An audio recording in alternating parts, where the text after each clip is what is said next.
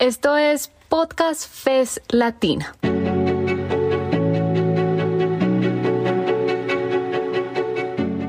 Son más de 20 series en más de 10 países de América Latina y el Caribe.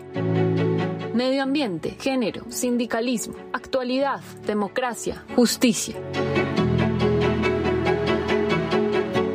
¿Quieres conocer más? Encuéntranos en cualquier plataforma buscando Podcast FES Latino. Te invitamos a aliarte, a que te suscribas y a que nos recomiendes.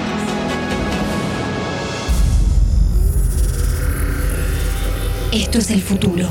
Vivís en un mundo hipervigilado, un mundo donde a través de la tecnología el capitalismo avanzó hasta niveles impensados. Los robots nos dominan y las corporaciones reemplazaron a los estados. Un complejo entramado cibernético regula cada uno de nuestros movimientos. La policía del pensamiento tiene acceso a cada una de tus acciones. Es una presencia siniestra, constante un gran hermano omnipresente que nos vigila, nos controla y nos castiga. No se puede confiar en nada ni nadie. Cualquier aparato tecnológico podría ser una inteligencia artificial cooperando con la organización malévola que todo lo maneja. Durante mucho tiempo, este imaginario fue exclusivo de la ciencia ficción. Pero en los últimos años, de manera casi imperceptible, la realidad se fue transformando. Fue un cambio muy lento pero repentino. De a poco, con pequeños pasos, la tecnología invadió y transformó nuestras vidas cotidianas. Hoy, nuestro mundo no está tan lejos de esa orwelliana distopía paranoica de control, vigilancia y coerción permanente. Internet, inteligencia artificial, datos, cámaras, ideología de control. Un mundo que parece de ficción, pero es real, demasiado real. Hola, soy Moira Mema y esto es ¿Sueñan los androides con obreros eléctricos? Temporada 2, un podcast de la FES Argentina sobre el futuro del trabajo. Sí, ya sé. Te vendimos una re picante de ciencia ficción al comienzo del capítulo, pero este podcast se trata de explicar el capitalismo digital. Así que por ahora vamos a hablar de otra cosa. No puede haber tanta maldad. Vamos a hablar de los datos. Porque hoy en día, para el nuevo capitalismo, los datos son lo más importante. Los datos son la materia prima del nuevo capitalismo, la piedra angular sobre la que construyó su imperio, la gema que necesita en su guantelete intergaláctico para dominarnos a todos, mantenernos a raya y perpetuar su funcionamiento. ¿Y para qué usa el capitalismo los datos? Los datos se pueden venir a la record. Bueno, varias cosas. Para producir mejor y más rápido, para saber qué quieren quienes consumen, para vigilar y controlar mejor a quienes trabajan, para diseñar meticulosamente estrategias de publicidad ultra efectivas, para poner o sacar presidentes a lo largo y ancho del mundo. No somos infalibles. Para agudizar y agilizar cada vez más el proceso de concentración de la riqueza en manos de unos pocos. En fin, lo de siempre, pero ahora con datos. Pero el sombrero es nuevo. El capitalismo necesita los datos, y es por eso que funciona con una lógica extractiva minuto a minuto está buscando, recolectando, clasificando y vendiendo datos. Es como la fiebre del oro, pero con datos. ¿Y de dónde sacan estos datos? Los entregas vos solita, sin saberlo. ¡Es imposible! Ponete a pensar. Facebook, Google, WhatsApp, Instagram, TikTok, Airbnb, ¿nunca te llamó la atención que todas esas plataformas se sostengan de manera gratuita? Bueno, eso es básicamente porque no son gratis. Estoy tan sorpresa como todos ustedes. Viven, en parte, de vender datos. Tus datos. Los tuyos, los míos, los de tu tía Mabel y los de todos sus usuarios y usuarias datos que extraen sin escrúpulos. Te los sacan y después se los venden a empresas que pagan un montón de plata por esa información. Y vos cooperás indirectamente y sin saberlo con ese espionaje. Escuchen, ojo, porque el celular capta hasta dónde fueron los objetos www.facebook.com barra Moira Mema, iniciar sesión. Hola Moira. ¿Estás segura que deseas entrar a esta página? Sí, estoy segura. Segura. Mira que si haces clic en continuar, aceptas nuestros términos y condiciones. ¿Y cuáles son? Acá están especificados en estas 25 páginas de texto, 12 páginas en idioma esperanto, 72 hojas más de anexos, aclaraciones y notas al pie. Eh... Uy, ¿no me las podrás resumir un poquito? Bueno, básicamente nos das acceso a tus correos, tus claves, tu historial de navegación, tu teléfono y tus contactos en todas las redes sociales existentes. Igual, ¿qué es lo peor que puede pasar? Estrategias de venta, planificación de marketing, experiencias como cliente, todo es diseñado en base a los datos que las compañías adquieren. Estamos asombrados. O el almohadón habla o el celular escucha, no sé, todo. En serio le estoy hablando. Papá me dijo, no hablemos más cuando está el celular presente. Ojo. Un caso emblemático de la utilización de datos es el de Cambridge Analytics, una empresa con base en Londres que se dedica al análisis de datos para marcas y partidos políticos. Una vergüenza. Allá por el 2018, se choreó una base de datos de 50 millones de usuarios y usuarias a través de un supuesto test de personalidad. Esta aplicación, en apariencia inocente, le permitía acceder a tus estados, tus me gusta y tus mensajes privados los tuyos y de quienes son tus contactos. Cambridge usó esta información para predecir intenciones políticas de cara a las elecciones y en base a eso modificar la intención de voto del electorado a través de la creación y circulación de noticias falsas. Todo bien, todo joya y todo legal. Cambridge Analytics trabajó en las elecciones que ganó Trump y con un expresidente argentino, entre otra gente. ¡Lo hicimos! ¡Lo hicimos juntos! Este escándalo nos dejó con algunas conclusiones. 1. Todos los movimientos que hacemos en las redes sociales e Internet son susceptibles de ser monitoreados, extraídos y analizados. 2. Ese monitoreo puede ser vendido a una serie de empresas, personas y oficinas de gobierno, y fundamentalmente a empresas encargadas de la selección y o gestión de personal. 3. Hay altas chances de que esos datos sean usados para manipular tus intenciones, prácticas y deseos. Es un muy buen ejemplo para nosotros. Nuestro historial de Internet puede decir más de nosotros que nosotros mismos. Seguro alguna vez leíste la palabra cookies. ¿Sabes lo que son? Para explicarlo rápido, cookies se traduce como galletitas. ¿Y qué pasa cuando comes galletitas? Dejas migas, rastros. Esas migas representan la información que vas dejando cuando navegas en internet. Yo, el monstruo come galletas, me comeré esas galletas. Sí, por favor. Es como Hansel y Gretel. Cuando aceptas las cookies para seguir navegando, autorizas a la página web a que vea todas tus miguitas. Un paneo general de cómo es tu comportamiento online las páginas que buscas, cuánto tiempo te quedas en cada una, etcétera, etcétera. Esto, por un lado, agiliza y da dinamismo a la experiencia de navegación, pero también da luz verde a que esos datos sean filtrados, vendidos o compartidos con terceros sin que vos lo autorices. ¿Y usted los vende a qué precio? Según un relevamiento de la empresa de ciberseguridad Avast, sí, la del antivirus, el 42% de los adultos argentinos suele aceptar las cookies en un sitio web sin leer ni consultar las políticas del sitio. ¿Me das de baja, por favor? No la entiendo. ¿Somos medio vagos? Puede ser. Pero también es cierto que todo está diseñado específicamente para eso. El tiempo que llevaría leer las políticas sobre datos, escritas intencionalmente en un lenguaje técnico y complejo, consumiría una gran parte de nuestro tiempo. Entonces una dice, ya fue, le doy a aceptar, no me voy a fumar este choclazo, le doy que sí. Si total, yo solamente quería leer esta nota sobre panda bebé. Para continuar escuchando este podcast, es necesario que aceptes entregarnos las cookies. Prometemos cuidar tu privacidad, lo cual, si te pones a pensar, es medio obvio, porque si no, no estaríamos haciendo un podcast sobre tecnología y datos, ¿no? Pero bueno, nos interesa tu privacidad, para concientizarte, para protegerte y para ver si pegamos algún datito de interés que le podamos vender a una multinacional o a una agencia de marketing para hacer una diferencia, ¿viste? Moira, pará, eso no lo tenías que decir. Disimula un poco, por Dios. Ah, sí. Pero, ¿qué si te digo que el espionaje y la recolección de datos no termina ahí? ¿Qué hay si te digo que tu celular, tu cámara web, tu heladera smart o hasta tu walkie-talkie para bebés puede estar espiándote?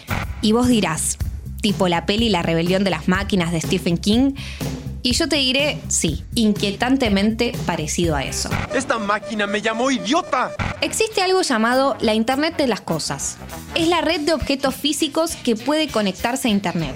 Tu aspiradora smart, tu cafetera inteligente, tu tele de 4K que compraste en cuotas para ver el mundial. Si no les gusta, que se vayan. Todos esos artefactos que vienen con un software que le permiten acceder a Internet. A través de ellos también te pueden robar información. Por ahí hay gente que tiene miedo. Y sí, hay gente que tiene miedo. Exacto. Escuchaste bien. Cualquiera de ellos puede estar espiándote. Parece ciencia ficción, pero estas cosas pasan de verdad. ¿Te acordás de los supersónicos y Robotina, la simpática ama de llaves de la familia? Bueno, existe y es media perversa. En el 2017 saltó la ficha de que la aspiradora Rumba podía elaborar el plano de la casa en la que trabajaba e incluso decir cómo estaban distribuidos los muebles. Lo mismo pasó con el Call Baby iBaby, un aparatito para vigilar a tu bebé que tenía terribles fallas de seguridad. Fallas que posibilitaban que cualquier hacker que se diera maña irrumpa en su red y robe datos e incluso imágenes. Che, amor, ¿qué hace el de Anonymous cantándole la rorró a la nena? Cuando vos le decís hola a Siri, ya te escaneó la voz y empezó a generar patrones de comportamiento. Tienen tu voz, tu imagen, tus datos, las dimensiones de tu casa, el rostro de tus hijos. Todo es propiedad de la Internet. Se estima que a la fecha hay cerca de 35 mil millones de dispositivos conectados a Internet que están constantemente absorbiendo datos y más datos. Y dale con lo de Skynet que en cualquier momento aparecen los T-1000. Hasta la vista, baby. Según un informe de la Unidad Fiscal Especializada en Ciberdelincuencia, los reportes de fuga de datos personales aumentaron un 465% solo en el último año. Tranqui. Un resumen del nuevo capitalismo. Pasamos de la mata Hari a una aspiradora. Ahí tenés el avance tecnológico. Oh, ¿y ahora quién podrá ayudarnos? Bueno, por suerte nos queda el Estado para protegernos del avance de las megacorporaciones sobre nuestros datos. ¿No? ¿No? Bueno, más o menos. Al mismo tiempo que te cuidan e intentan regular el comportamiento de algunas empresas, los estados también forman parte del espionaje. Si no, pregúntenle a Snowden, que entre el 2013 y el 2015 reveló cómo los servicios de inteligencia estaban repegados a este tráfico de información y datos para ejercer una suerte de vigilancia masiva de tintes mundiales. Pero cuando nos vigilan, somos mucho mejor. Además, los estados están cada vez más debilitados frente a corporaciones que crecen exponencialmente. Todo ese poder se traduce en lobby para torcer algunas leyes o directamente para pasarlas por alto. Nos quedan muchas batallas por dar. Y la Internet y el avance tecnológico aportaron mucho al cambio en la distribución de poderes. Hoy, magnates como Jeff Bezos o Elon Musk se lanzan a la conquista del espacio. Antes, el cosmos y los planetas eran temas de Estado.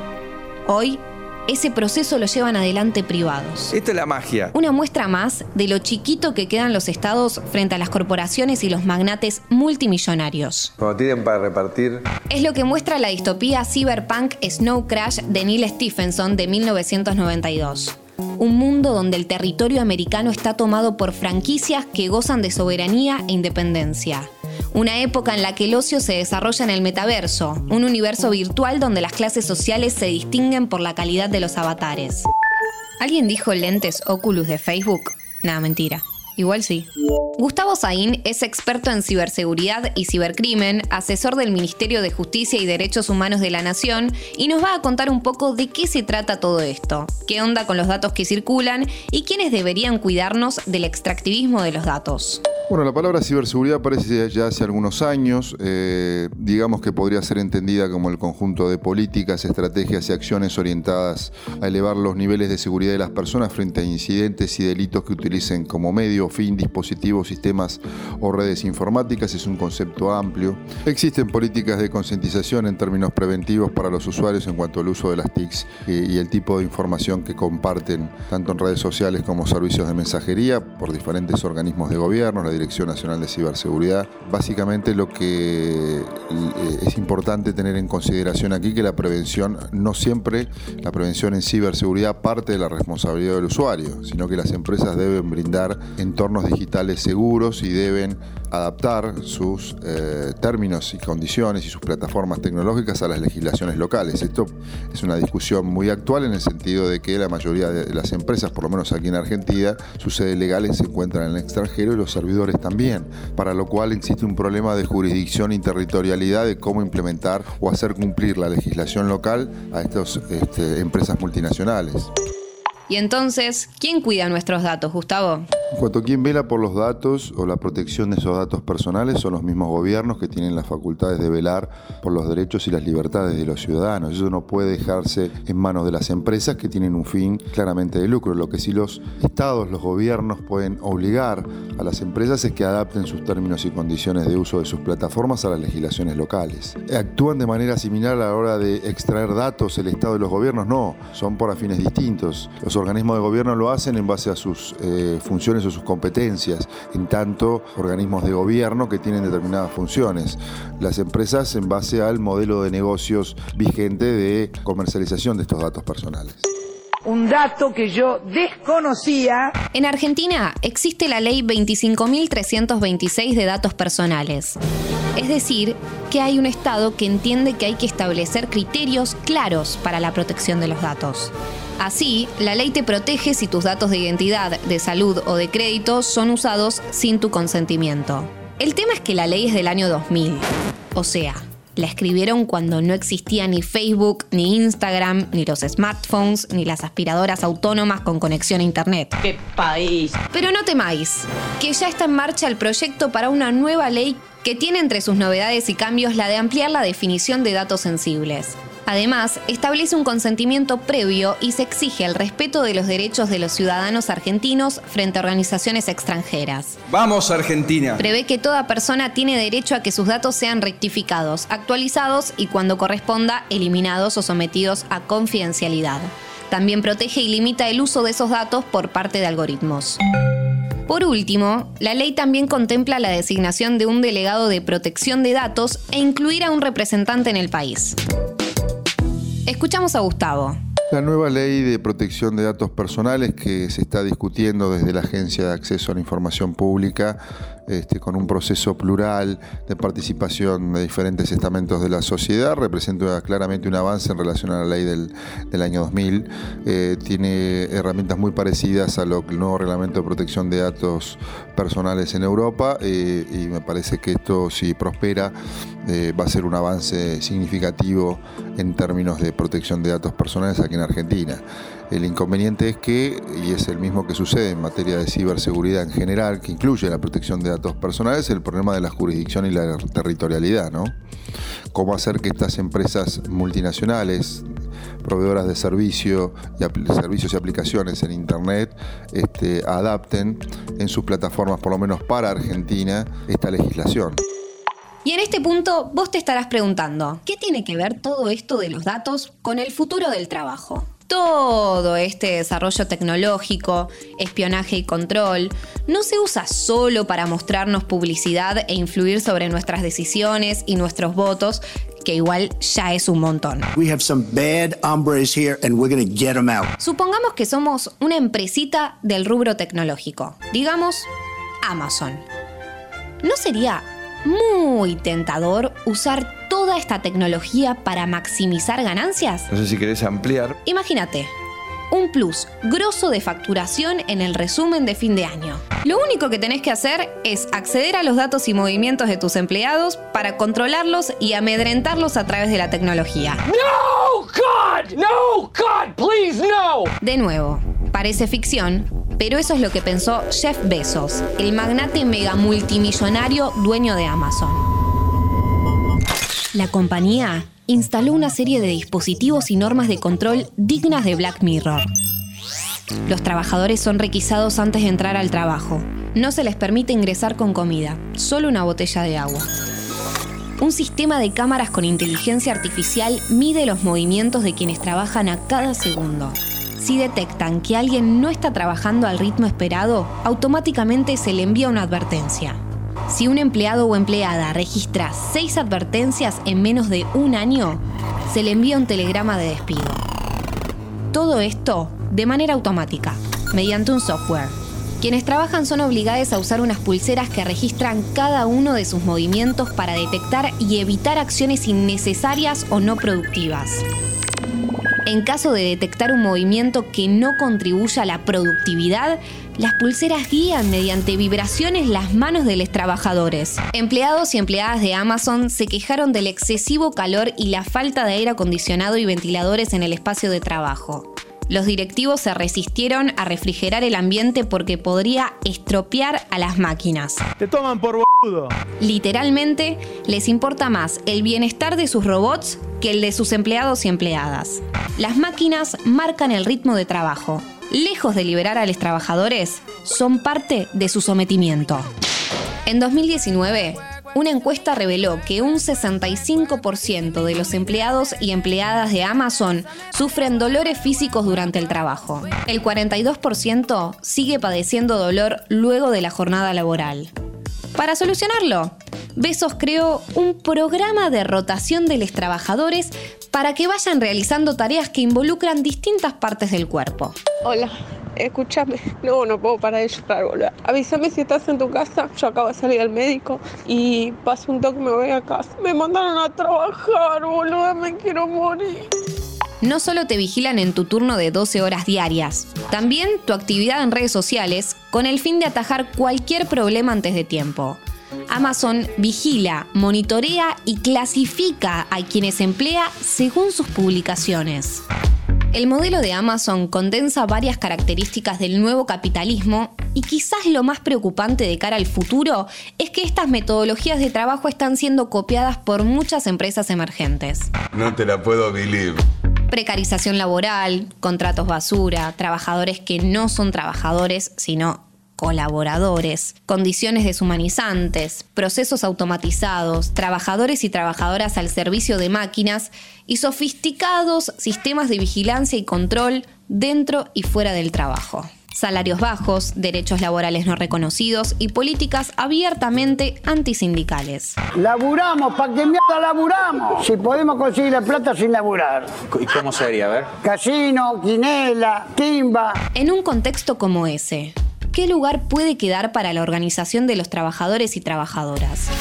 Por supuesto que no solo es Amazon, que nos sirve como modelo hacia donde giran las empresas en términos de vigilancia, control y explotación de trabajadores y trabajadoras, sino que estas prácticas se expanden por el amplio universo laboral. Con la pandemia y el teletrabajo, comenzaron a ejercerse nuevas formas de control a través de los llamados softwares de monitorización programas que utilizan las empresas para revisar las páginas web o aplicaciones que consultan los trabajadores durante sus jornadas laborales. Este tipo de programas o herramientas prometen a las empresas revisar aplicaciones o webs a las que acceden sus empleados y hasta hacer capturas de pantalla. La verdad que no dice nada del otro mundo, ¿eh? Las fronteras de la vida privada y la intimidad de los trabajadores y trabajadoras se difuminan a través de estas nuevas estrategias de control. No es solo el avance tecnológico, sino su desarrollo al servicio de una ideología.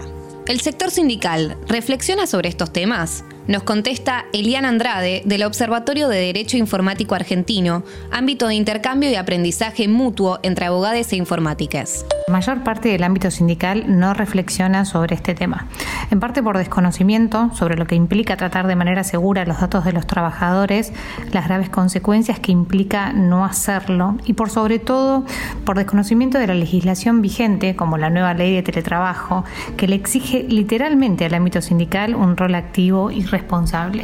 Un problema es, el rol del actor sindical es doble. Estamos ante un escenario que es dinámico e innovador, donde los sindicatos no solo deben garantizar la seguridad sobre los datos que traten y acopien, también deben cumplir con su tarea de contralor sobre los datos de quienes están en manos de los empleadores. Uno de los mayores conflictos que presenta esto es que para poder ejercer ese control es necesario la capacitación del ámbito sindical. Se debe capacitar al actor sindical para que pueda exigir eh, en este rol activo y presente las condiciones de seguridad necesarias de puertas para dentro del sindicato como de puertas hacia afuera. La mayoría de los sindicatos no son conscientes de que manejan datos sensibles. Aquí aparece otra vez el problema de la capacitación. No hay capacitación sobre la ley vigente, por ejemplo, la ley de protección de datos personales que califica a los datos que acopia y tratan los sindicatos como datos sensibles, por lo cual es muy difícil que puedan proteger de la manera adecuada y legal una condición sobre los datos que tratan que no conocen. Los trabajadores se ven obligados a que se les avasalle su intimidad. Entregan datos que son sumamente sensibles, datos que avasallan por completo todo tipo de garantías, como pueden ser los datos de la cuenta bancaria o datos familiares, sin que nadie les garantice seguridad sobre el tratamiento de los mismos. En el 2002, Google comenzó a notar tendencias que le permitían capitalizar el comportamiento humano. Es el comienzo de lo que la socióloga estadounidense Joanna Zuboff bautizó capitalismo de vigilancia. Si viste el documental de Netflix El dilema de las redes sociales, sabes de qué estamos hablando. El desarrollo tecnológico y científico creó una inmensa red de espionaje y control. Una red que nos monitorea. Una red que registra nuestras actividades, actitudes, intereses y anhelos y que también los crea y los manipula. Esta revolución digital trastoca todos los órdenes de nuestra existencia. En la era de Internet, la vigilancia se volvió omnipresente. Todo el tiempo estamos vigilados. Un panóptico inmaterial, imperceptible, indetectable, invisible. Y al mismo tiempo, simple, sencillo, persuasivo e implacable. Está ahí, en cada rincón de nuestras vidas. ¿Podemos escapar de esta red? ¿Cómo? ¿A través de qué métodos? No lo sabemos es lo que debemos pensar a futuro. Tal vez sea necesaria una contrahegemonía del control y la vigilancia. Pero por hoy llegamos hasta acá. Porque no sé ustedes, pero yo siento que alguien nos está escuchando. Mi nombre es Moira Mema y esto fue ¿Sueñan los androides con obreros eléctricos? Un podcast de la FES sobre el futuro del trabajo. Recordad darnos seguir y activar la campanita para no perderte de ninguna novedad. Gracias por llegar hasta el final. Y recuerda que en Podcast FES Latina puedes encontrar contenido sobre medio ambiente, género, sindicalismo, actualidad, democracia, justicia y mucho más. Busca nuestras producciones en Spotify, Apple Podcast, Google Podcast y cualquier otra plataforma que uses. Te invitamos a aliarte, a suscribirte y a que nos recomiendes. Te esperamos en un próximo episodio.